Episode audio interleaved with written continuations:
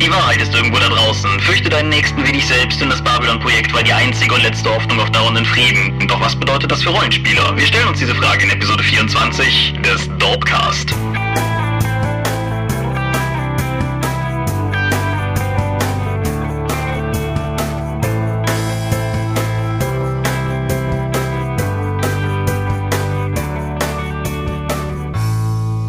Hi und herzlich willkommen zur 24. Episode des Dorpcast. Wir haben uns heute hier zusammengehockt, obwohl draußen das schönste Wetter des bisherigen Jahres tobt, um wieder mal eine Episode aufzuzeichnen. Wir, in meinem Falle Thomas Michalski und in deinem Falle Michael Mingers im nicht ganz so schönen Taunus. Ja, und wir schicken uns heute an, über ein Thema zu sprechen, was äh, einen gewissen Bezugspunkt zum Rollenspiel hat, aber gleichzeitig auch ein bisschen daneben steht, denn wir sprechen über Serien, also Fernsehserien. Ja, was uns medial konditioniert hat, was letztendlich sozusagen das ist, was wir gerade konsumieren und vor allen Dingen auch, was uns oder unserer Meinung nach vielleicht auch das Nerdtum als solches geprägt hat. Ist also ein eher weiteres Thema, nachdem wir letztes Mal ein bisschen konkreter am aktiven Spieltischgeschehen geklebt haben, als wir über die Belohnungen gesprochen haben. Und wir werden ja mal sehen, wohin uns das heute führt. Genau, außerdem können wir dann wirklich mal nahtlos von, dem, von der aktuellen Medienschau ins Thema wechseln. Ja, das äh, klingt doch eigentlich soweit ganz gut. Wollen wir uns dann auch direkt der Medienschau widmen? Ich bitte darum. Ich mache mal den Anfang. Ich habe gelesen, ich habe eine Novelle gelesen von Stephen King, die auf einen Titel hört, von dem ich mir nicht 100% sicher bin, was ich daraus machen soll. Ich würde behaupten, sie heißt You Are, also großes U, großes R. Je nachdem, wo man es geschrieben sieht, ist es auch ein kleines R, was es theoretisch zu einem Ur oder so macht. Wie auch immer. Die Novelle ist exklusiv auf der Amazon Kindle-Plattform erschienen und ist rein von ihrer Genese her etwas, was man, denke ich, durchaus als ziemlich schäbiges Stück bezeichnen könnte, denn es ist ein relativ offensichtliches Marketinginstrument. Der Protagonist der Geschichte akquiriert einen Kindle, nachdem er sozusagen gerade mit seiner Freundin in arge Schwierigkeiten geraten ist, weil seine Freundin ihn für einen rückwärtsgewandten und technisch völlig unbedarften und allgemein in der Vergangenheit feststeckenden Trottel hält. Und so akquiriert unser Wesley Smith einen Kindle. Was er aber bekommt, ist kein Kindle, sondern eben ein UR oder so. Das Ding sieht genauso aus wie ein Kindle, das heißt, genau genommen sieht es aus, wie ein Kindle damals aussah, also noch mit der Tastatur drunter und so, mit dem einzigen Unterschied, dass er in einem relativ wenig beeindruckenden Pink-Farbton daherkommt. Mhm. Und während Wesley das Ding nach und nach benutzt, stellt er fest, dass er ein paar Menüpunkte hat, die der normale Kindle nicht besitzt. Und er stellt darüber hinaus fest, dass er zum Beispiel auf literarische Werke aus Parallelwelten zugreifen kann. Also was für Bücher hätte Ernest Hemingway noch geschrieben, wäre er nicht gestorben, als er starb oder so. Dinge, von denen man vielleicht weiß, dass es sie gab oder dass sie verloren gegangen sind oder Dinge, von denen man glaubten, dass sie mal geschrieben werden sollten, aber dass sie nicht geschrieben wurden. So etwas halt. Und das Ganze nimmt dann eine, eine gewisse Tendenz hin zum Dramatischen, als er feststellt, dass das Dingen auch die Zeitung von morgen lesen kann und er dann in der Zeitung von morgen etwas liest, was äh, der Gestalt schrecklich ist, dass er sich genötigt sieht, zu versuchen, da einzugreifen. Und wir wissen ja, denke ich, alle konditionierte durch viele, viele, viele vorangegangene Medien, dass das Reinfuschen in den Pfad des Schicksals immer eine blöde Idee ist. So. Meine Meinung dazu ist äh, zweigeteilt. Auf der einen Seite liest sich die Geschichte eigentlich ganz fetzig und die Idee mit dem Digitalreader, der in der Lage ist, auf diese Parallelwelt-Editionen von Büchern zuzugreifen, fand ich cool. Hat mir, hat mir extrem gut gefallen. Auch der eigentliche Plot, der dann nachher sozusagen ins Rollen kommt, hat nicht nur eine Dark Tower-Anbindung, sondern ist halt auch ansonsten relativ hübsch gestaltet. Wenn auch natürlich nichts, was man nicht schon mal gesehen hätte. Aber meine, meine wirkliche Kritik ist eigentlich eher, dass die Stellen unglaublich holpern, an denen sehr viel Wert darauf gelegt wird, dass er halt ein Kindle hat. Und wenn dann irgendwie Wesley, der als Professor arbeitet, irgendwie oder als, als Dozent arbeitet, irgendwie von seinen Studierenden darauf hingewiesen wird, wie, wie überlegen doch ein Kindle ist im Vergleich zu den Alternativen oder so, dann ist das eher uncool. Naja, das, das hat man ja im Studienalltag eigentlich oft genug mit Apple-Produkten erlebt. Ja, durchaus, aber das muss ich dann ja nicht extra zu Hause lesen. Es kommt dann halt letztendlich auch so ein bisschen an den Punkt, wo, wo man zwar merkt, dass es wahrscheinlich cool war, wenn man das gelesen hat, als der Kindle so aussah, wie er in der Geschichte beschrieben wird, weil man so ein bisschen dieses geschleifte Phänomen hat, dass halt der Protagonist auf etwas guckt, was identisch ist mit zu dem, zu dem worauf der Leser halt guckt. Das ist ganz nett. Nur sieht der Kindle heute nicht mehr so aus, sodass diese Wirkung im Endeffekt auch völlig ins Leere geht und stattdessen die Geschichte einfach nur ganz schrecklich auf 2009 datiert, weil, ja, die Technik ist da einfach viel zu schnell, als dass man auf sowas setzen könnte. Ist das nicht lustig, dass du eine, eine Geschichte, die auf Technologie basiert, als völlig anachronistisch empfindest, obwohl sie nicht einmal fünf Jahre alt ist? Es ist auf jeden Fall lustig, aber es sollte, denke ich, heutzutage niemanden überraschen. Ich meine, rein aus Techniksicht gesehen ist 2009 halt echt lange her. Ja. Es kommt sogar fast genau hin. Ich sehe gerade, das Ding ist am 12. Februar 2009 erschienen, also es jährt sich tatsächlich Okay. gerade erst. Ja, also wie gesagt, kann man lesen. Ich habe den Preis jetzt gerade gar nicht greifbar. Ist irgendwie auf jeden Fall sehr, sehr kleines Geld, kostet aber tatsächlich Geld, wo man halt auch drüber streiten kann, ob man jetzt irgendwie Amazon Werbeliteratur noch kaufen muss. Aber ich war halt einfach neugierig, weil Stephen King ist jemand, den ich in Dosen durchaus gerne lese. Andererseits klang das so völlig obskur von seiner, von der, seiner ganzen Entstehung her und im Endeffekt kriegt man ziemlich genau das, was man erwartet hat. Eine relativ kurze Novelle, die irgendwie nach Standardnorm, ich glaube, irgendwie so um die 50 Druckseiten ergeben hätte und die dann halt, ja, wie gesagt, sich nicht, nicht zu schade ist, regelmäßig darauf hinzuweisen, wie unfassbar toll der alte Kindle war. Gibt es ihn auch auf Deutsch oder hast du die jetzt auf Englisch gelesen? Ich habe die auf Englisch gelesen, ich habe eben mal geguckt, es scheint keine deutsche zu geben.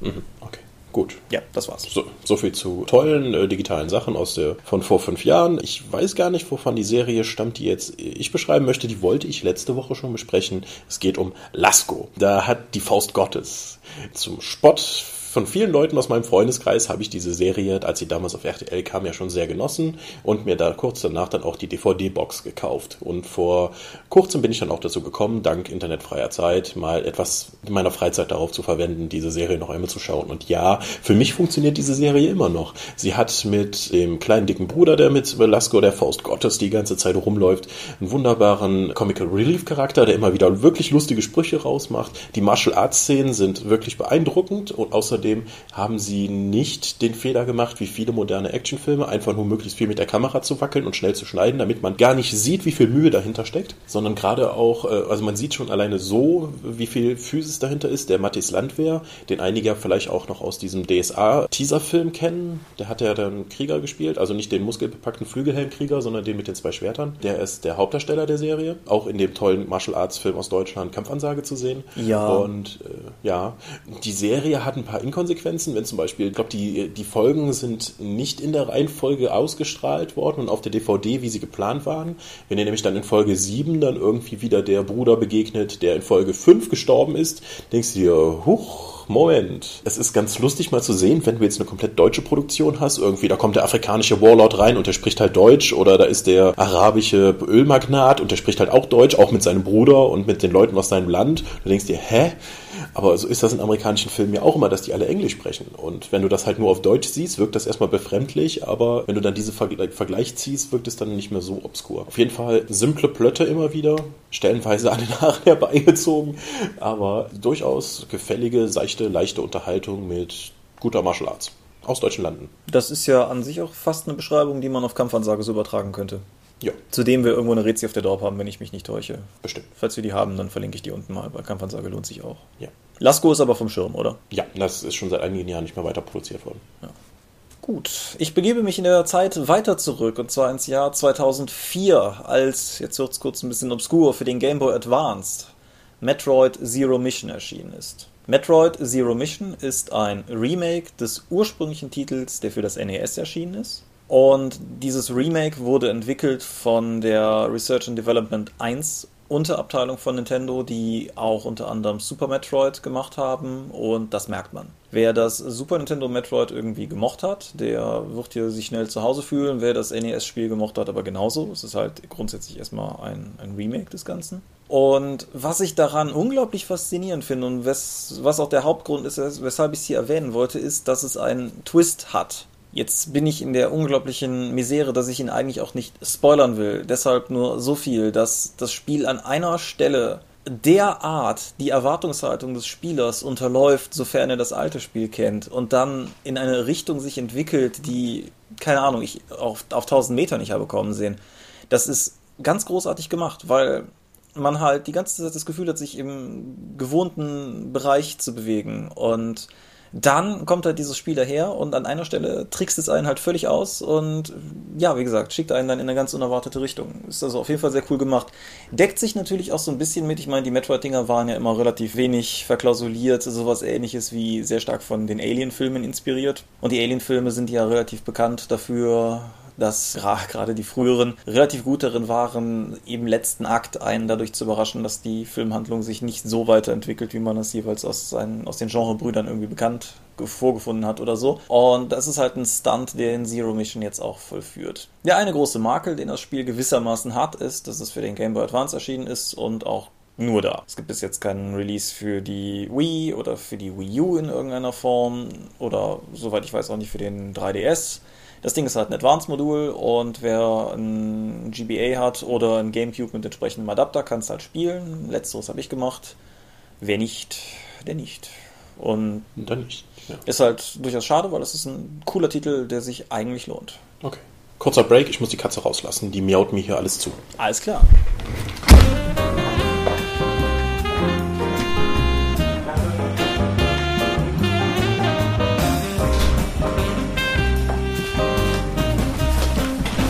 Da bin ich schon wieder. Ich bin sowas von dafür, dass wir, dass wir die Ansage drin lassen und dann irgendwie 10 Sekunden lang so eine ganz schreckliche Jazz-Warteschleifenmusik spielen. ja, ich habe noch was schauen können. Die siebte Staffel Akte X. Jetzt gibt es ja einige Fans von Akte X, die sagen, so bis zur sechsten Staffel alles total toll und danach ist die Serie eigentlich zu Ende. Ich weiß jetzt wieso. Ja. Also die, die siebte Staffel Akte X, das, es ist nicht so, als ob da irgendwie die Qualität nachgelassen hätte. Das wäre einfach nicht passend beschrieben. Die Qualität wurde auf dem Weg zum Studio in eine Seitengasse gezogen, verprügelt und ermordet. Das ist ein derartiger Qualitätsabfall, wie ich ihn noch nie gesehen habe. Das ist Wahnsinn. Ja, es ist faszinierend, ne? Also das beginnt mit dieser grässlichen Doppelfolge zum Einstieg, die totalen Blödsinn macht. Obwohl eigentlich eine Alien-Invasion gerade losgegangen sein soll, gibt es überhaupt keinen Metaplot-Episoden mehr. Es sind immer nur so Einzelfälle. Es, äh, in, in Scullys Wohnung warten irgendwie fünfmal Leute auf sie. Also das, das muss die unsicherste Wohnung im Gesamt Washington sein. Es, es gibt eine grauenhafte Episode über Videospiele, über First-Person-Shooter, wo so viele falsche Annahmen, also da muss jemand einfach der das Drehbuch geschrieben hat, muss darüber gearbeitet haben, wie er sich Videospiele vorstellt, anstelle wie, wie Videospiele funktionieren. Ja, das Grausame ist, dass diese Episode zumindest mitgeschrieben wurde von William Gibson, jemand, bei dem ich mir relativ sicher bin, dass er eigentlich weiß, was er tut. Ja, aber es war so alles so falsch und die Leute müssen, es gibt alles keinen Sinn und es war alles so schlecht. Ich habe so viel Zeit mit meinem Tablet nebenbei verbracht, um irgendwas anderes mich zu beschäftigen, während die halt da lief, weil ich mir einfach dachte, was für ein Kack. Ja, das ist eine Erfahrung, die, glaube ich, viele Leute schon in dem Kontext irgendwie gemacht haben. Und ich kann mich da noch völlig anschließen. Also bis zur sechsten Staffel. Ich habe lange geglaubt, bis zur fünften Staffel. Bis ich die, mich der sechsten nochmal sozusagen nüchtern genähert habe und habe dann halt gedacht, ach doch, da ist auch noch echt cooles Material bei. Ja.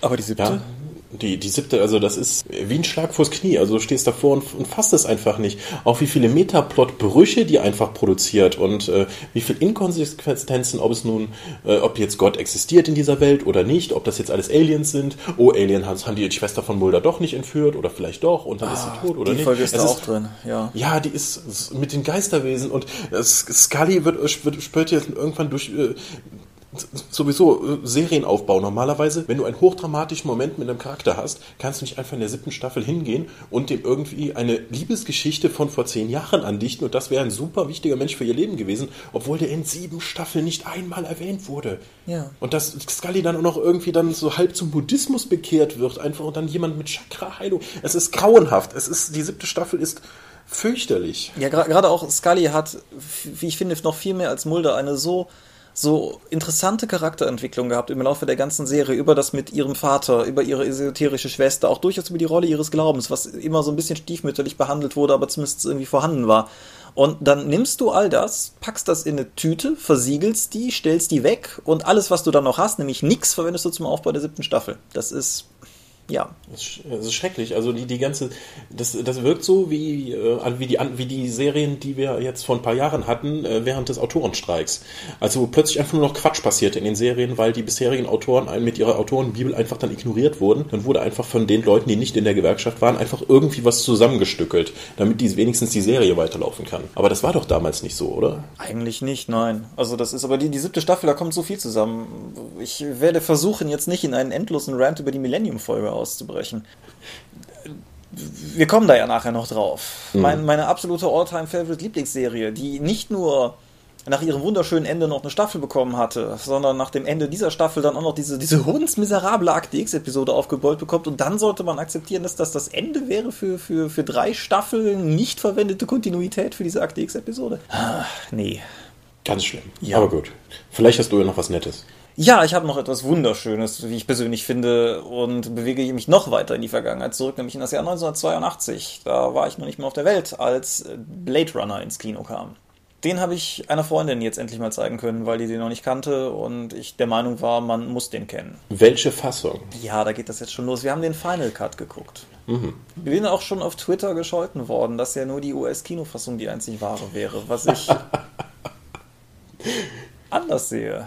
Also, ich halte den Final Cut noch immer für den Director's Cut ohne die Schnitzer. Aber im Grunde ist es völlig nebensächlich. Egal welche Fassung man guckt, der Film ist immer gut. Und das liegt eigentlich nicht mal an irgendwas Speziellem, sondern an der Gesamtgewalt dieses Filmes. Da sind nur nennenswerte Schauspieler drin.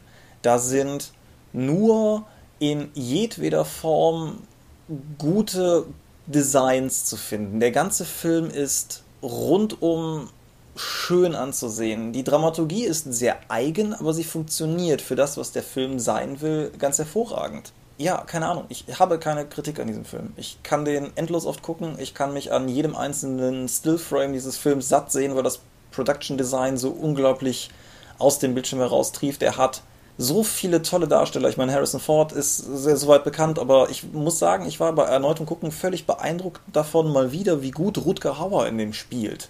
Weil Rutger Hauer ja doch im Laufe der Jahre eher, sagen wir mal, nicht als der Charakterdarsteller irgendwie sich in den Vordergrund getan hat, aber was, was der in dem Film als, als Roy Betty abliefert, ist halt einfach, einfach toll.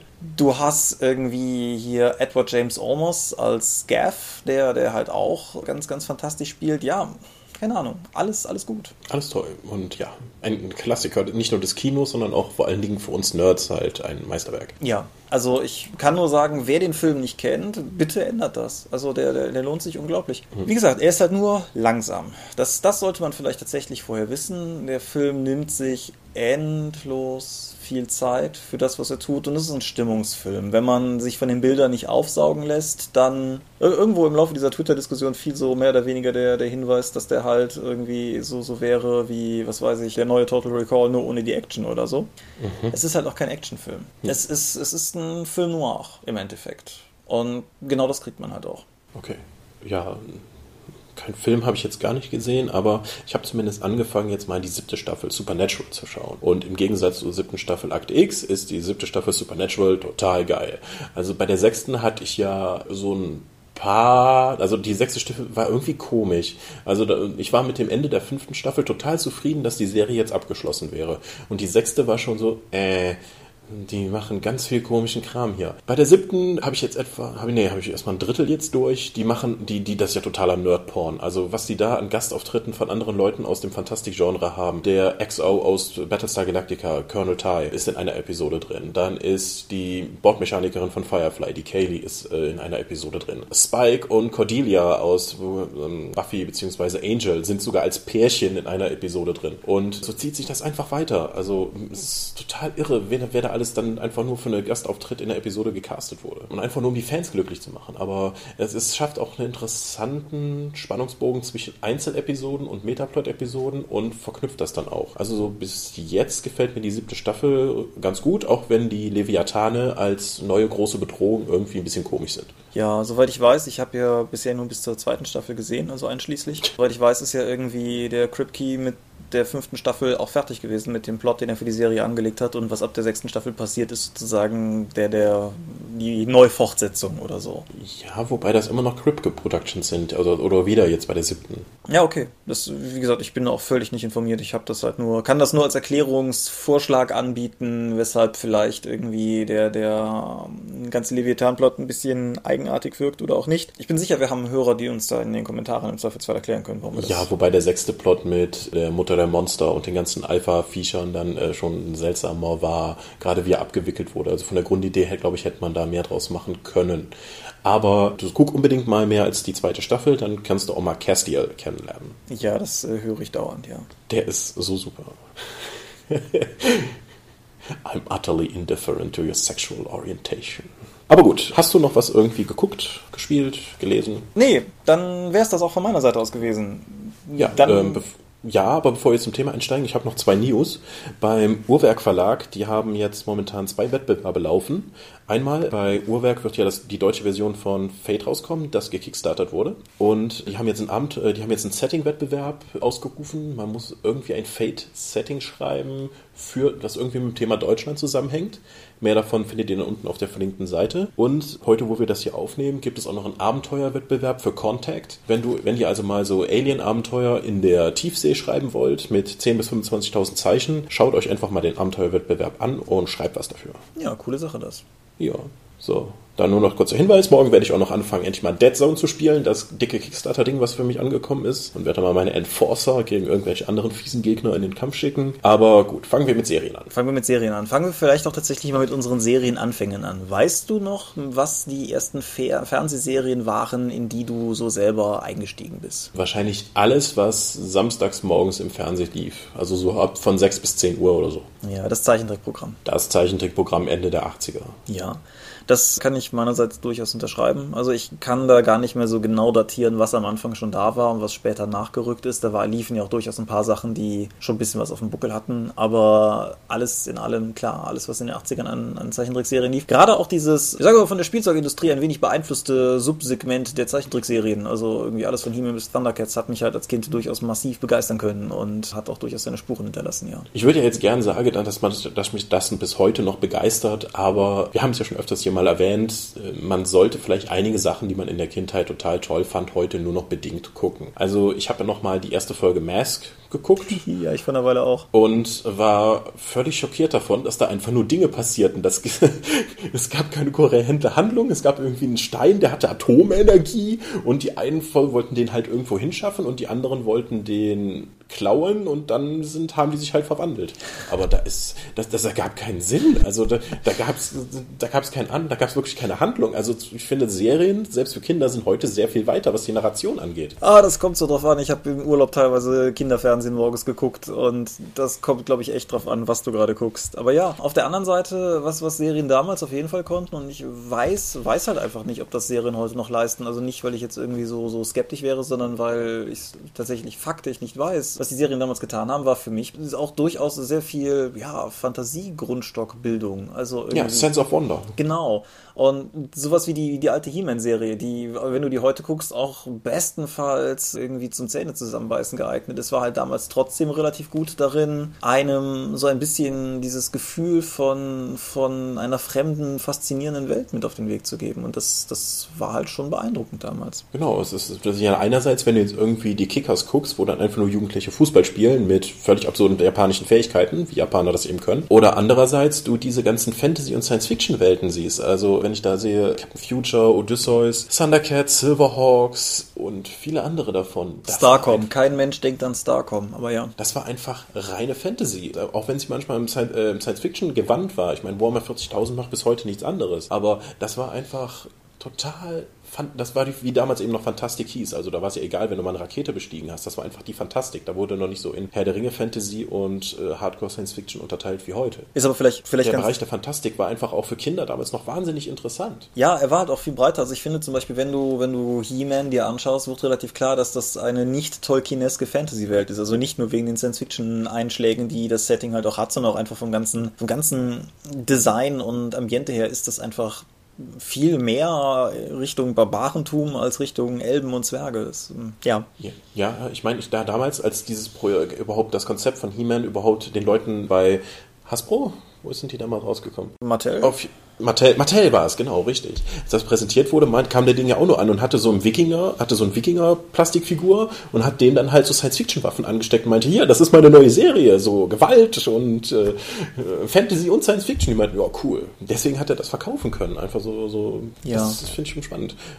Meinst du, das klappt heute, im, das klappt heute doch immer noch, oder? Oder ist man heute eher so Genre rein, um keine Experimente mehr zu machen? Ich glaube, das ist heute teilweise sehr viel lizenzdurchzogener. Also, wenn, wenn du dir zum Beispiel einfach mal anguckst, was Lego macht. Diese, diese unschlagbare Marktmacht, die Lego jetzt erreicht hat, hat es ja letztendlich zu meinem Bedauern nicht wegen der coolen, du kannst dir deine eigenen Welten bauen, Bausteine, die das früher mal war, sondern aufgrund der endlosen Millionen von Lizenzprodukten, die die raushauen. Ich habe neulich eine Infografik gesehen, demnach mittlerweile über 400 Sets mit Star Wars Bezug raus sind. Nicht, ne? Also Ja, ich, ich habe zu Hause auch schon ein Buch, das ist die Minifiguren-Bibel für Star Wars. Da hat halt jede, jede Minifigur, die bis Datum X erschienen ist, einen Eintrag. Und da steht auch immer dabei, in wie viele Varianten diese Figur eigentlich erschienen ist. Also das ist noch nicht mal, das ist noch nicht mal jede abgebildet. Und das ist ein echt dickes Buch. Ja, aber genau, das, das ist halt so, das ist so der eine Bereich. Also ich denke, Lizenzen ziehen da ziemlich. Und ich weiß halt, also ich sehe halt immer mal wieder Actionfiguren, die zu Genrefilmen irgendwie rauskommen. Irgendwie in den Meldungen, also irgendwie, ne, wenn, wenn der neue Comic-Blockbuster läuft, dann gibt es vermutlich auch Figuren dazu. Und das ist aber dann halt natürlich auch Lizenzgehabe und, und baut eher auf die große Marke auf und nicht andersrum. Und ich meine zum Beispiel, dass die He-Man-Serie, die vor ein paar Jahren lief, eher, eher gefloppt ist. Und zwar mehr sogar im Spielzeugsegment als im eigentlichen Seriensegment. Aber Mhm. Wie war es bei der Neuauflage von Thundercats? äh, keine Ahnung, gar keine Hast du auch Ahnung. nicht mitbekommen, okay. Ja, wir, wir, wir, wir gehen aber gerade sehr tief in etwas, was ich eigentlich sozusagen nur zur, zur Hinleitung verwenden wollte, was halt meines Erachtens auch noch in Serienkonditionierung, also zumindest für mich aus der Zeit reinfällt, sind so, wie soll ich sagen, die Action-Serien der 80er Jahre, A-Team Knight Rider. MacGyver, Mac- Street Talk. Ja, dann aber auch teilweise so Sachen so, keine Ahnung, Remington Steel, Magnum oder ein Colt für alle Fälle, habe ich halt auch durchaus geschaut. Das waren noch kernige Typen. Das ist richtig. Ein Herz und eine Seele hieß, hieß diese? Ja. Ja, Das war weniger kernig, aber durchaus auch geschaut. genau, ja. Das halt. Und ich äh, bekenne mich durchaus schuldig, durch ein gewisses Maß an Sitcom-Konditionierung gegangen zu sein. Und oute mich einfach mal als jemand, der, ich glaube, dass das allgemein, zumindest in Gesprächen mir ging immer als erstes genannte eine schrecklich nette Familie eigentlich nie so mit Heißhunger verschlungen hat. Klar, ich war irgendwie immer mehr der Roseanne-Typ, aber ich bekenne mich auch durchaus schuldig, als Kind die Cosby Show gesuchtet zu haben, wie nichts anderes. Aber ja, Sehr behütet von dir. ja, es, ist, hängt vermutlich tatsächlich damit zusammen. Dann würde ich persönlich noch irgendwie Serien der, der, der früheren Jahre reinschmeißen. Also ich habe als Star Trek Classic damals auch durchaus gerne geguckt oder MASH, was halt technisch gesehen schon vor unserer Zeit liegt, aber halt trotzdem zum Fernsehprogramm unserer Jugend gehört oder so. Und all diese Serien, finde ich, heben sich markant ab von dem, was heute so an Serien läuft. Ja. Du hast Alf vergessen. Ich Konnten Alf wir vergessen. Alf vergessen. Transformers war auch ganz wichtig für mich. Ja, das ist richtig, Transformers sehr, sehr wichtig. ja. Lief in Deutschland eigentlich mal G.I. Joe? Ich glaube nicht. Also ich glaube, in Nee. Deutschland lief irgendwann mal alles, aber ich kann mich nicht daran erinnern, dass das mal irgendwie aktiv konsumiert wurde. Ja, hätte ich mir, weil für die Amerikaner ist es ja ein total wichtiges Jugenderinnerungsteil, halt mit G.I. Joe gespielt zu haben. Aber ich glaube, in Deutschland hätte das gerade in der Zeit, wo wir aufgewachsen sind, durch den starken Gewalt- und militaristischen Einsch- Einschlag einfach überhaupt nicht funktioniert. Weil da war ja die Friedensbewegung so voll dabei. Ja, ist richtig. Ich meine, das war eine Zeit, wo Brettspiele wie Risiko auf dem, fast auf dem Index gelandet werden, weil man Länder erobert statt befreit. Ähm, also da, da hat G.I. Joe relativ wenig Chancen, im deutschen Kindersegment unterzukommen als Spielzeug. Das ist auf jeden Fall richtig. Es gab auch eine Reihe von, von beispielsweise He-Man-Figuren, die ich nur kenne, weil wir damals oft nach Italien in Urlaub gefahren sind oder so. Aber ja, für mich persönlich, wir haben es eben schon angesprochen und das, das führt dann so langsam zu dem Punkt hin, warum ich der Meinung war, dass das ein Thema für einen Dorpcast ist. Äh, Für mich persönlich kam so der, der erste Moment des Erwachens oder des Bemerkens, dass da mehr ist mit Akte X. Weil Akte X etwas hat, was heute, glaube ich, als Begriff auch niemand mehr hinterm Ofen hervorlockt, aber was mich damals total geflecht hat, Akte X war nämlich so meine erste bewusste Begegnung mit Metaplot. Mhm. Es ist insofern ungerecht, als dass zum Beispiel Thundercats einen Metaplot hatten, aber das muss man, glaube ich, auch eher suchen. Ja, das zum einen und es war ja nicht, es ist ja keine neue Entwicklung, dass Episoden von, gerade von Zeichentrickserien im Kindersegment morgens nicht in Reihenfolge ausgestrahlt wurden. Ja. So, sondern einfach, ja, ist auch eh egal, was die Blagen gucken, Hauptsache die Kiste läuft, was nicht ganz falsch ist. Deswegen kann man ja einfach mal irgendwas senden. Es ist richtig. Gargoyles, oh Gott, das ist ja jetzt auch schon 20 Jahre her. Batman, The Animated Series. Ja, die, von vielen Batman-Fans immer noch als die beste Batman-Inkarnation überhaupt angesehen. Ja, und hat auf jeden Fall Kevin Conroy und Mark Hamill grenzenlosen Ruhm eingefahren.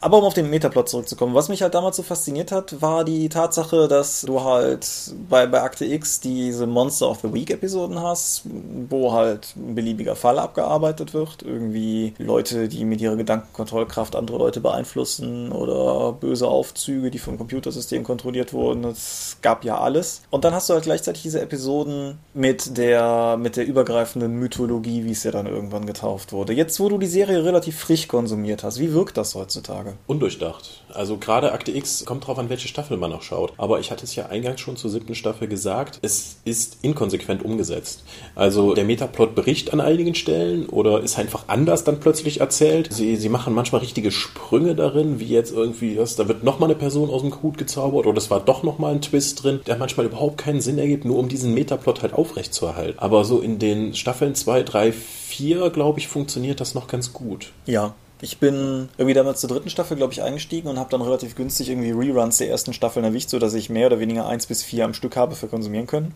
Und habe damit, glaube ich, auch relativ den, den Höhepunkt erreicht. Aber du hast halt, du hast halt trotzdem damit auf jeden Fall eine Erzählform, die die bemerkenswert ist, auch gerade im Kontext des Rollenspiels, weil ich denke, dass die Parallelität davon, wie so eine Serie erzählt wird und wie, wie eine Rollenspielkampagne funktionieren kann, relativ beeindruckend groß ist vor allen Dingen kann. Ja, du kannst, du kannst natürlich auch jede Woche sozusagen den Dungeon der Woche spielen, aber ich glaube, dass es auch im Rollenspiel halt sehr viel befriedigender ist, wenn du immer wieder Aspekte hast, die immer wiederkehren, die dann wiedererkennst sind, um ein großes Ganzes zu bilden.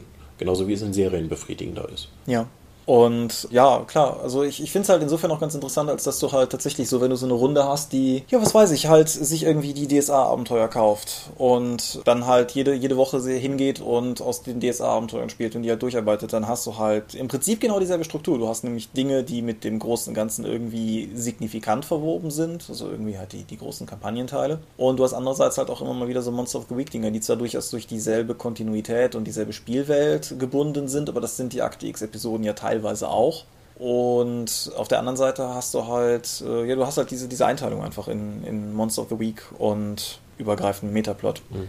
Ich glaube, das erste Mal, wo mir das aufgefallen ist, war Picket Fences, Tatort Gartenzaun. Ah, das, ja. war, dass sich vor allen Dingen dadurch auszeichnet, dass es irgendwie vor Star Trek The Next Generation bei Offset 1 lief damals. Deswegen ich das immer mitgeguckt habe. Aber ich habe das am Anfang nur wegen Star Trek mitgeguckt, weil das halt dann schon lief. Und irgendwann bin ich tatsächlich mal da hängen geblieben, weil es eben diesen Metaplot hatte. Also, äh, was, wenn es am Dienstag irgendwas passiert ist, dann haben die Leute am Mittwoch in der Episode noch drüber geredet. Also, das, das war für mich völlig neu, weil da guckst du danach auf Star Trek und es ist völlig egal, was da letzte Woche passiert ist. Es wird einfach die neue Episode, tut einfach so, als wäre das nie gewesen, bis auf ganz wenige Ausnahmen. Ja, also um, um mal so ein Radikalbeispiel zu nennen, äh, es gibt eine schrecklich nette Familie-Episode, die ich irgendwie immer erwische, wenn ich das beim Seppen irgendwie drin habe.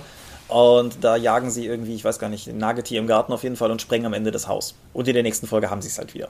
Und radikaler kannst du mit Kontinuität schon nicht mehr brechen. Mhm. Das, ja, und das mit Kontinuität brechen, das, du kannst ja eine weiterführende Serie haben, aber trotzdem auch Charaktere inkonsequent darstellen. Also ich glaube, mein Lieblingsbeispiel in letzter Zeit ist bei der Big Bang Theory der Charakter von Amy, also diese Nerdfreundin von Sheldon. Mhm. Und die ist immer genauso nerdig oder so genauso normal oder wie, wie, wie es gerade oder ab, völlig abgedreht, wie es der aktuelle Plot oder ein Witz gerade braucht. Und Sheldon behandelt die auch in der Regel wie kein Menschen, sondern einfach total scheiße. Und die ist dann am Ende geknickt und in der nächsten Episode geht es einfach weiter, als wäre nichts passiert. Und das stößt mir halt auch ziemlich negativ auf, weil es einfach durch die ganze Erzählweise der restlichen Serie nicht funktioniert. Ja, was auch meines Erachtens auch als Lektion fürs Rollenspiel geeignet ist, weil du halt im Endeffekt die, dieselbe Erfahrung haben kannst kannst, wenn du halt irgendwie einen NSC hast und irgendwann einfach bemerkst, dass dieser NSC immer das Werkzeug des Spielleiters ist und immer in die Richtung ausschlägt, in die der Plot es gerade braucht, dann verliert dieser NSC halt auch jedwede Illusion von ein Charakter sein. Genau, es ist, es ist dann nur so ein sprechendes Werkzeug, das gerade wieder irgendwie wie ein zweiter Taschenmesser das entsprechende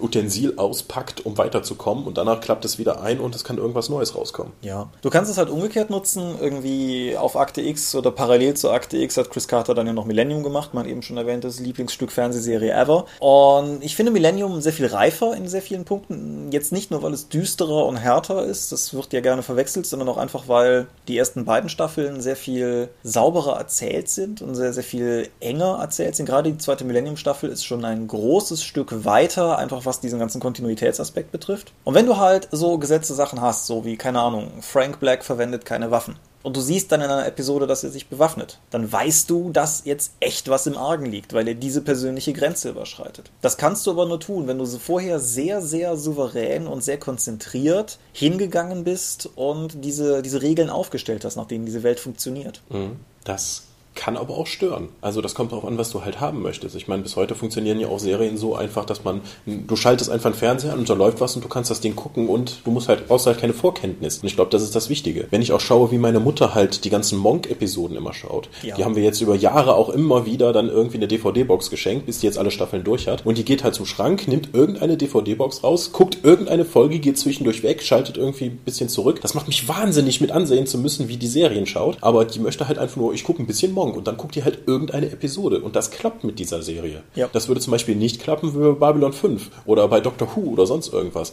Du legst irgendeine Episode ein und denkst dir, hä?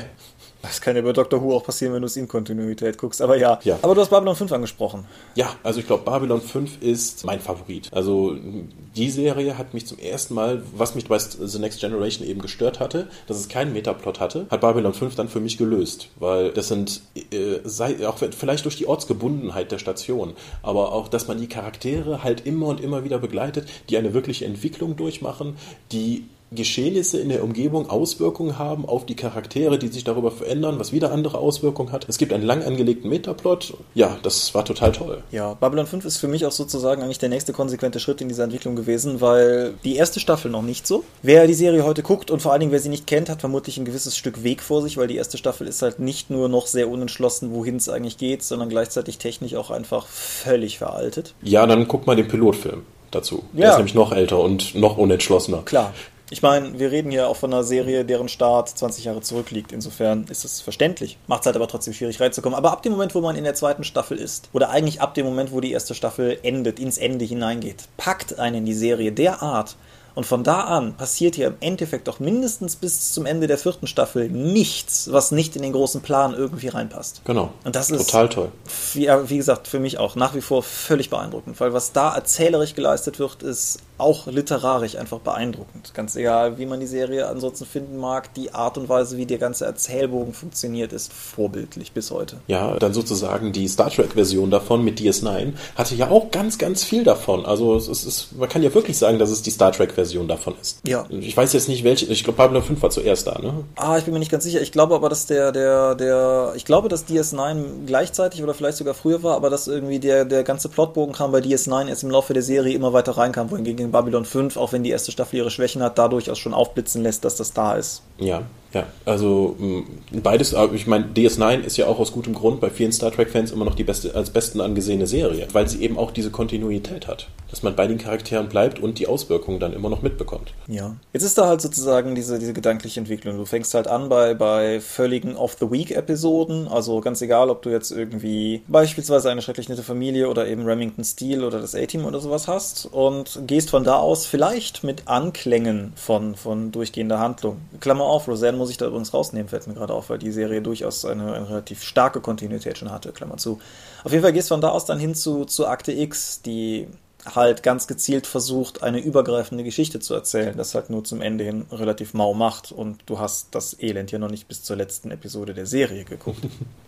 Aber dann hast du halt sozusagen das und dann, dann hast du halt sowas wie Millennium, wo, wo Carter an seiner eigenen Formel vielleicht ein bisschen gefeilt hat.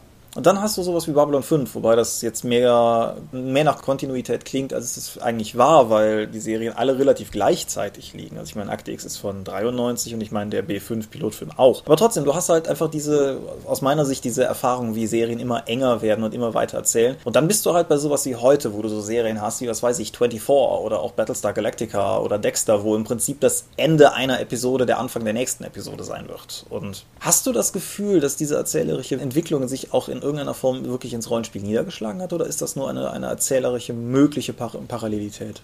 Rollenspielabenteuer funktionieren ja eigentlich wie eine Serie. Es sind ja abgeschlossene Episoden einer Erzählung, die in einem größeren Kontext eingebettet dann werden. Immer mit den gleichen Charakteren. Und du kannst ja durchaus auch mit dem Konzept von Staffeln herangehen, wenn wir dann sagen, okay, wir machen jetzt hier den Dungeon of Doom, das sind irgendwie jetzt zwölf geplante Abenteuer. Das heißt, wir werden zwölf Abende dran sitzen oder so und dann ist das halt eine Staffel und danach gehen wir halt zunächst mit einem anderen Thema über. Das kannst du ja natürlich nicht nur jetzt Dungeon-mäßig weit machen, sondern auch, okay, wir sind jetzt eben so und so viele Episoden im Mittelreich und klären das oder das ist halt hier die Jahr des Feuers-Kampagne, das ist unsere Staffel in drei großen Themenblöcken mit A so und so viele Episoden und AK-Sitzungen. Ja, das mein, geht schon. Auch vielleicht kann man da auch von der Dramaturgie her einiges mitnehmen. Ja, ich habe das halt ganz praktisch versucht, beziehungsweise unternehme das immer noch bei der Hunter-Kampagne, die ich hier ein paar Mal erwähnt habe, also zum Hunter the Vigil, wo ich halt versucht habe, möglichst viel vom Serienkram zu übernehmen. Also nicht nur, aber auch, dass ich in Staffeln geplant habe und dass ich die Staffeln in nicht fest in Episoden, aber durchaus in gedankliche Sinnabschnitte untergliedert habe. Aber auch, dass ich zum Beispiel versuche, vor jeder Episode ein Previously On zu bieten. Einfach ein hübsch verpacktes 30 Sekunden, was ist in den letzten Episoden passiert, ein Medley, um die Leute wieder darauf einzustimmen. Was praktisch ist, weil es einerseits diesen, diesen Serienlook verstärkt, auf der anderen Seite aber auch einfach hilfreich ist, wenn man nicht mehr wie früher jede Woche spielen kann, sondern teilweise große Abstände dazwischen hat. Machst du jetzt tatsächlich ein Video dafür fertig Nein. oder liest du das einfach vor? Ich mache mir Stichworte und spreche frei, aber okay. die, die, die Idee ist ja trotzdem die gleiche. Genauso wie ich halt auch beschrieben, nicht Video oder so, aber durchaus versuche, wenn ein neuer Plotbogen beginnt, irgendwie einen kurzen, es muss kurz sein, weil sonst langweilt es die Spieler, Teaser zu machen. Also irgendwie so, die, die Akte X hat das ja auch sehr klassisch vorgemacht, ne? Irgendwie das Ding vor dem Vorspann, wo meistens irgendwie das Monster nicht auftritt, aber durchaus Persona zeigt oder so. Und dass man sowas vielleicht auch macht. Und das funktioniert alles relativ gut. Ich denke, das kann man nicht alles immer eins zu eins für jede Kampagne immer wieder machen, weil es sich zum Teil auch abnutzen würde, aber die ganzen Werkzeuge des Serienerzählens funktionieren im Spieltisch halt auch durchaus gut. Mhm. Eingespielte Lacher von Sitcoms vermutlich nicht.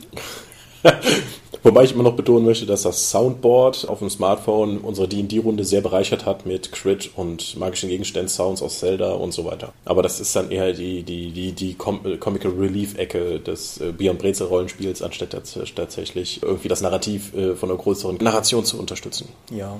Ich bin mal gespannt, wohin das geht. Also gerade wenn du dich auch irgendwie mit, mit Aussagen von Serienmachern beschäftigst, also im Writers Panel Podcast von Nerdist beispielsweise, wo Serienautoren in jeder Episode so ein bisschen über ihren Arbeitsalltag sprechen, fällt die Formulierung vom Second Golden Age of Television relativ häufig. Was, wenn man Amerikaner ist, auch durchaus verständlich ist, weil die gerade mit, mit den ganzen Privat- und, und Pay-TV-Sender produzierten Serien ein, ein Repertoire auffahren, wie es das halt ewig nicht mehr gegeben hat. Es fällt ein bisschen schwieriger an das zweite goldene Zeitalter des Fernsehens zu glauben, wenn man sieht, was wir Deutschen produzieren. Aber das ist ja, das äh, muss ja sozusagen ja nicht Thema. Gut, jetzt ist, das, jetzt ist das deutsche Fernsehen ja momentan so schlecht, dass sogar schon amerikanische Zeitungen darüber berichten, wenn ja. es auch nur wegen einer Wetten das Episode ist. Aber ich finde das interessant, weil das Fernsehen ja von, vom Produktionsmaßstab eigentlich schon viele Kinoproduktionen überholt hat, was Serien angeht. Das sind unglaubliche Kosten, die da äh, produziert werden und die müssen natürlich auch reinkommen, aber die schaffen es ja. Das heißt, es ist auch das Interesse da. Ich finde es aber auch spannend, wie sich das, wie sich die Sehgewohnheiten von Serien verändert haben. Also du kannst, die haben ja jetzt durch Marktwoch schon alles rausbekommen kommen, dass Leute gar nicht mehr eine Episode pro Woche sehen wollen, sondern tatsächlich dann mehrere Episoden am Stück. Ja. Wie zum Beispiel RTL 2 dann jetzt auch ein ganzes Wochenende lang eine komplette Staffel Game of Thrones versendet hat. Vor ein paar Jahren wäre das absolut undenkbar gewesen. Aber das ist halt so, wie ich auch zu Hause meine DVDs schaue. Richtig, aber schaue ich, deswegen haben die das einfach jetzt ins Fernsehen übernommen. Es ist halt klar, zu der Zeit, als irgendwie wir, wir damit groß geworden sind, lief jede Woche eine Folge. Ne? Montagsabends kommt Akte X. Irgendwann tief in der Nacht, wenn es keiner sehen will, kommt die letzte Staffel Millennium. Irg irgendwie sowas hast du halt immer gehabt. Und das ist halt durch die DVDs völlig ad absurdum geführt worden, was ja auch durchaus verständlich ist. Es ist aber natürlich auch eine interessante Entwicklung dahingehend, dass das episodische Erzählen und die eng verwobene Narration der Serien dazu führt, dass man unbedingt wissen will, wie es weitergeht, aber was dann auch gleichzeitig dazu führt, dass man dann auch weiter konsumiert, weil man wissen will, wie es weitergeht und sich daraus eine ganze Veränderung des Mediums ergibt. Das finde ich halt schon durchaus beeindruckend. Ja, ja, ähm, ich finde es auch. Ich finde es interessant, dass das Fernsehen jetzt versucht, Sehgewohnheiten von der DVD, von DVD-Nutzern zu übernehmen, um dann eben die wieder sozusagen zu diesem Medium Fernsehen zurückzuholen. Wobei ich aber glaube, dass Fernsehen nur noch, dass das so die letzten verzweifelten Versuche sind, überhaupt noch Zuschauer zu generieren. Ich habe jetzt die Woche gelesen, Amazon Prime, also der eigentlich bis jetzt nur Bonusversand, hat jetzt äh, direkt noch einen Streamingdienst. Also Love Film ist mit integriert. Das heißt, wenn ich jetzt 49 Euro im Jahr bezahle, kann habe ich Zugriff auf 12.000 Filme und Serien. Ja. Das ist absoluter Wahnsinn. Also selbst einfach DVDs kaufen oder der Einzelkauf von irgendwelchen Sachen könnte dadurch völlig obsolet werden, weil 50 Euro, das sind vielleicht eine oder anderthalb Staffeln von irgendeiner Serie, wenn sie gerade rauskommt. Und jetzt habe ich plötzlich über diesen Streaming-Dienst jederzeit Zugriff, wenn man Internet hat, was ich ja zum Beispiel gerade nicht habe, jederzeit Zugriff drauf und für einen Bruchteil des, des Preises. Ja. Das ist genauso wie mit dem Streaming-Diensten bei Musik und bald vielleicht auch für Bücher, also wie es ja auch schon gibt. Ich bin gespannt, was das für Auswirkungen hat, weil das kommt ja nun mal damit weniger Geld bei den Produzenten an. Die Leute erwarten aber immer höhere, mit mehr Geld produzierte Serien. Ja. Glaubst du, dass das eine Entwicklung ist, die in irgendeiner Form auf den Rollenspielmarkt abstrahlen wird? Ich wüsste nicht, wie Rollenspielprodukte gestreamt werden sollen. Also irgendwie, dass du dann irgendwie so eine Flatrate pro Monat bezahlst und dafür dann Abenteuer oder sonst irgendwas bekommst. Die, die Wizard of the Coast Leute haben es ja, sagen wir, nennen wir es mal, ich weiß nicht, ob man Streaming nennen kann, mit ihrem Abo-Dienst, den du halt schließen musstest, um dann Zugriff auf den D&D Insider zu bekommen und den Dungeon und Dragon und die, die Artikel jeweils daraus. Es macht ja durchaus Sinn, wenn du so ein digitales Abo-Modell hast, dann nicht mehr einmal pro Monat ein 120 Seiten Heft zu veröffentlichen, sondern dann alle paar Tage irgendwie einen der Artikel, die vorher in diesem Heft gelandet werden, dann nach und nach. Ja. Das kann funktionieren, aber bei, bei jetzt D&T 4 und Konsorten war es, glaube ich, A noch zu früh, weil die digitalen Lesegeräte, die dafür da sind, auch noch nicht weit genug waren. Und keiner hat Bock, sich dann ständig irgendwie Sachen auszudrucken, die man dann nachher wegschmeißt oder irgendwie archivieren muss. Ja, zumal die, die Qualität der ausgedruckten Sachen dann auch in keiner Form dem gerecht wird, was man am Bildschirm oder vorher im gekauften Dungeon oder Dragon gehabt hätte. Ja, oder es eben so viel teurer ist, das dann eben auszudrucken, dass es äh, wieder dann irrelevant wird. Ich weiß nicht, ob das wirklich tatsächlich machbar ist, weil wir haben ja keine, im Rollenspielbereich gibt es ja keine Sachen, die du einfach schnell konsumierst und dann wegwirfst sozusagen, sondern die Dinge haben ja bleibende Werte. Also wenn du, wenn du ein Rollenspielbuch kaufst, guckst du ja normalerweise fünf bis sieben Jahre oder so immer wieder rein. Ja. Die Frage ist halt zum Beispiel, du hast das mit der Leihbibliothek angesprochen bei, bei Amazon. Du kannst halt, wenn du, wenn du Prime-Nutzer bist, dir ein Buch für den Kindle ausleihen und das kannst du dann halt zurückgeben und dir dafür ein neues leihen. Und das wäre durchaus ein Modell, was erstmal rein technisch gesehen für Abenteuer funktionieren würde.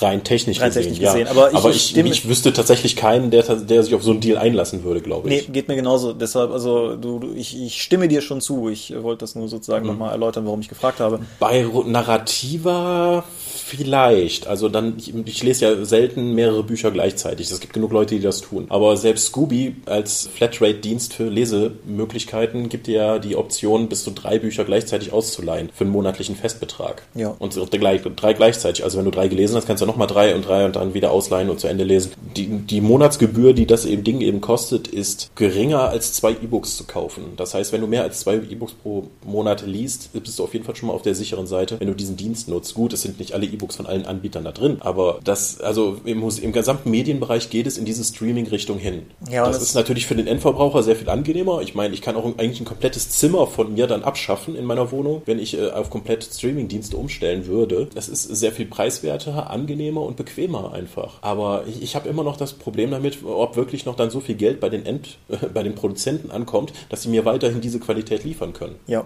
das ist ja auch durchaus schon bei, bei Spotify oder so angesprochen worden, dass das Problem halt tatsächlich ist, dass die Vergütung nicht ausreicht eigentlich für das, was geboten wird. Ja, aber als Endverbraucher habe ich zwar dieses Hintergedanken, aber ich denke mir dann auch, hole ich mir jetzt eine Staffel Breaking Bad oder kaufe ich mir einfach ein Watch Ever Abo für ein Jahr zum gleichen Preis und habe Zugriff auf alle fünf Staffeln Breaking Bad plus noch zigtausende andere Titel. Ja. Das ist eigentlich keine großartige Überlegung. Ja, gut.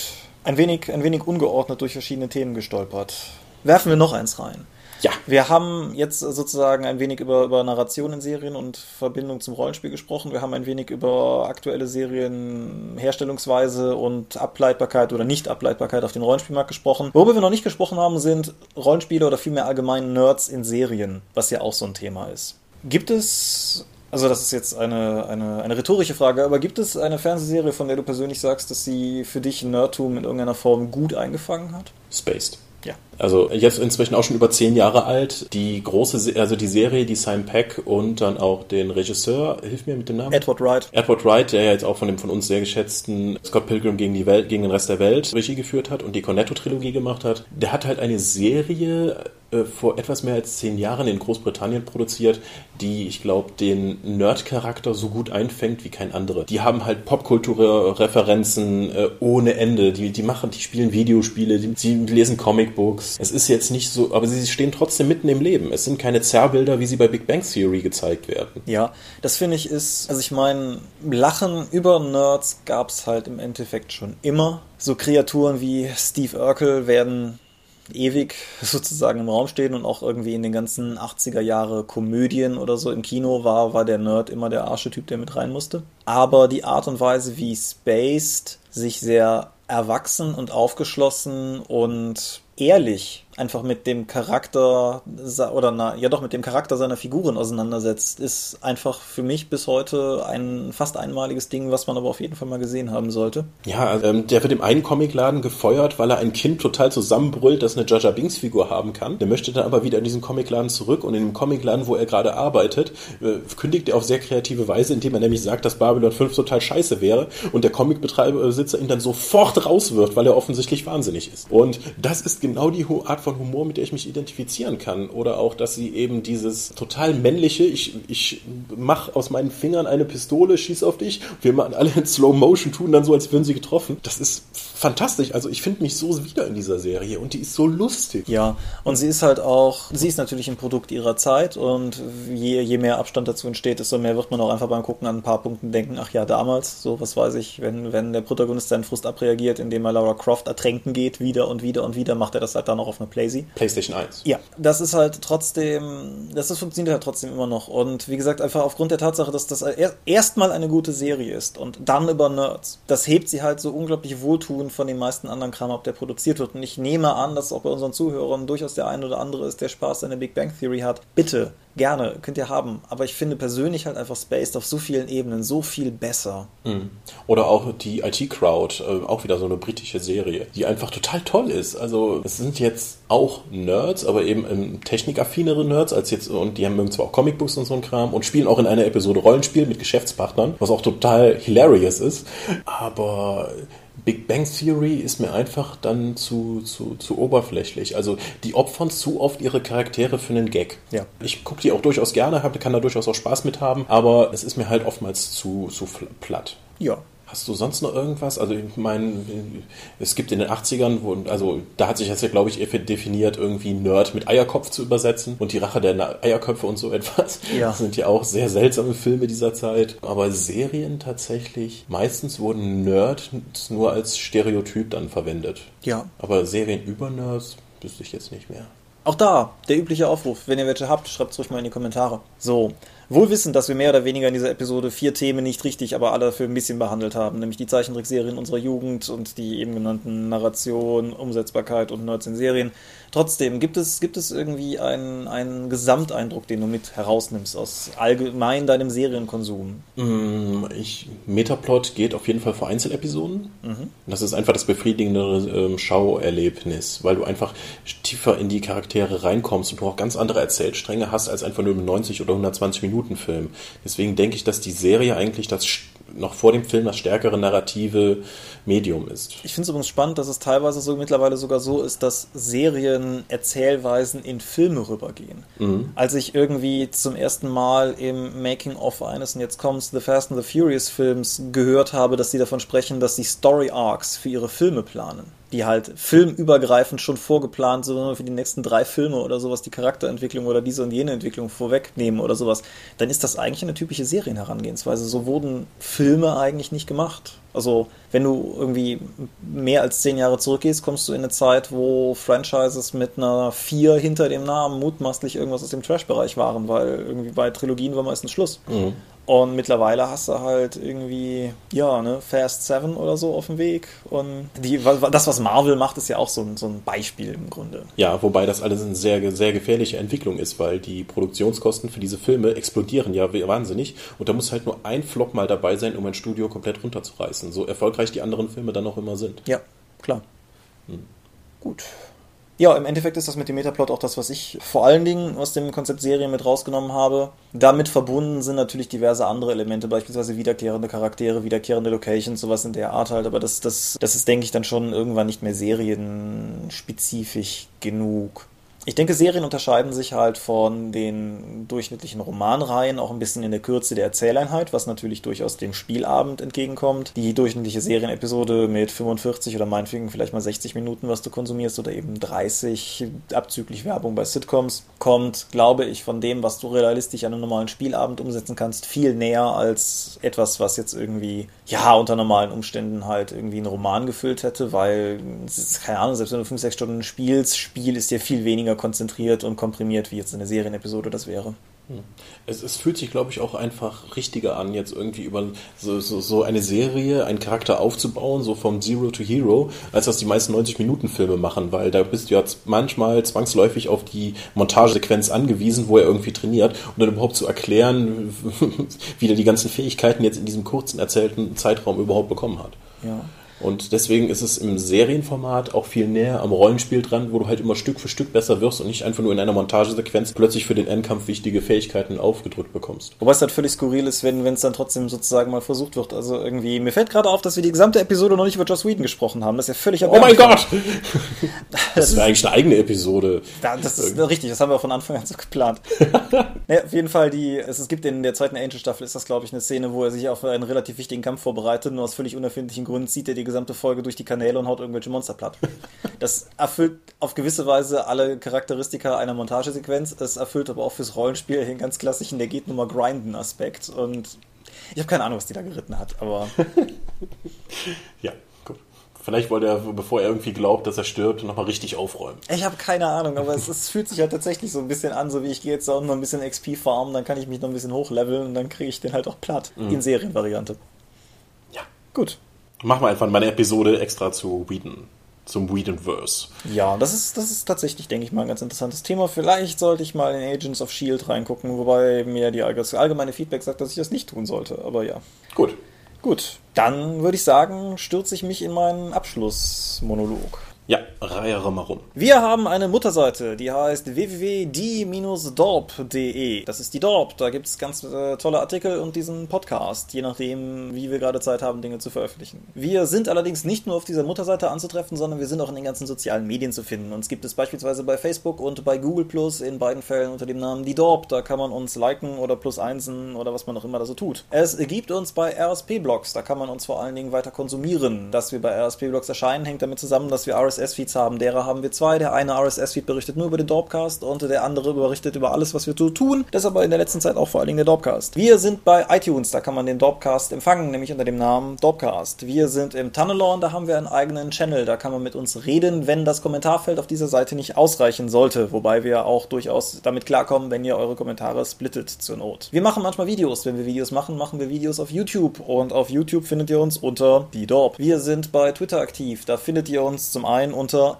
@ddorp. Ihr findet uns allerdings auch unter @seelenworte, halt zumindest mich persönlich, falls ihr mit mir reden wollt. Dich gibt es bei Twitter nicht zu finden. Mein Blog heißt Seelenworte und ist irgendwie über die Dorp-Seite zu finden. Dein Blog heißt Legi Intellexi Condemnavi und wird nicht mehr gepflegt. Ja, und wenn du das runtergeseiert hast, ist mir noch aufgefallen, dass jetzt hier eine neue, eine neue Miniserie für Heroes angekündigt wurde. Richtig, stimmt, da hätten wir noch drauf verlassen. Das heißt äh, Heroes Reborn, glaube ich, richtig? Ja und ist für 2015 angekündigt. Ja, auch eine Serie, die fantastisch angefangen hat und in der zweiten Staffel dann unter den Autorenstreik fiel und wo wir alle dachten, what the fuck. Ja, und dann hat sie irgendwie nur zwei Staffeln produziert, die ich dann nicht mehr gesehen habe, aber die ich offensichtlich den Trend der Autorenstreikstaffel fortgesetzt haben. Wie schrecklich. Naja, ich bin mal gespannt. Ja. Okay, haben im Übrigen die Kritik zur letzten Episode gehört, dass es ein wenig unstrukturiert gewesen wäre. Wir sind uns relativ sicher, es mit dieser Episode nicht besser gemacht zu haben. Wir haben einen draufgesetzt. Seht mal, was wir hier überhaupt können. Das ist unstrukturiert, ihr komischen Zuhörer. wir gucken, dass es das nächste Mal wieder ein bisschen strukturierter zugeht. Wir bedanken uns trotzdem fürs Zuhören und freuen uns über eure Kommentare, euer Feedback, was auch immer ihr uns mitteilen wollt. Und ansonsten würde ich sagen, hören wir uns in 14 Tagen wieder. Schon wieder zu einem Jubiläum. Mein Gott. Gut, bis nächste Woche dann. Übernächste. Adios. Ciao, ciao.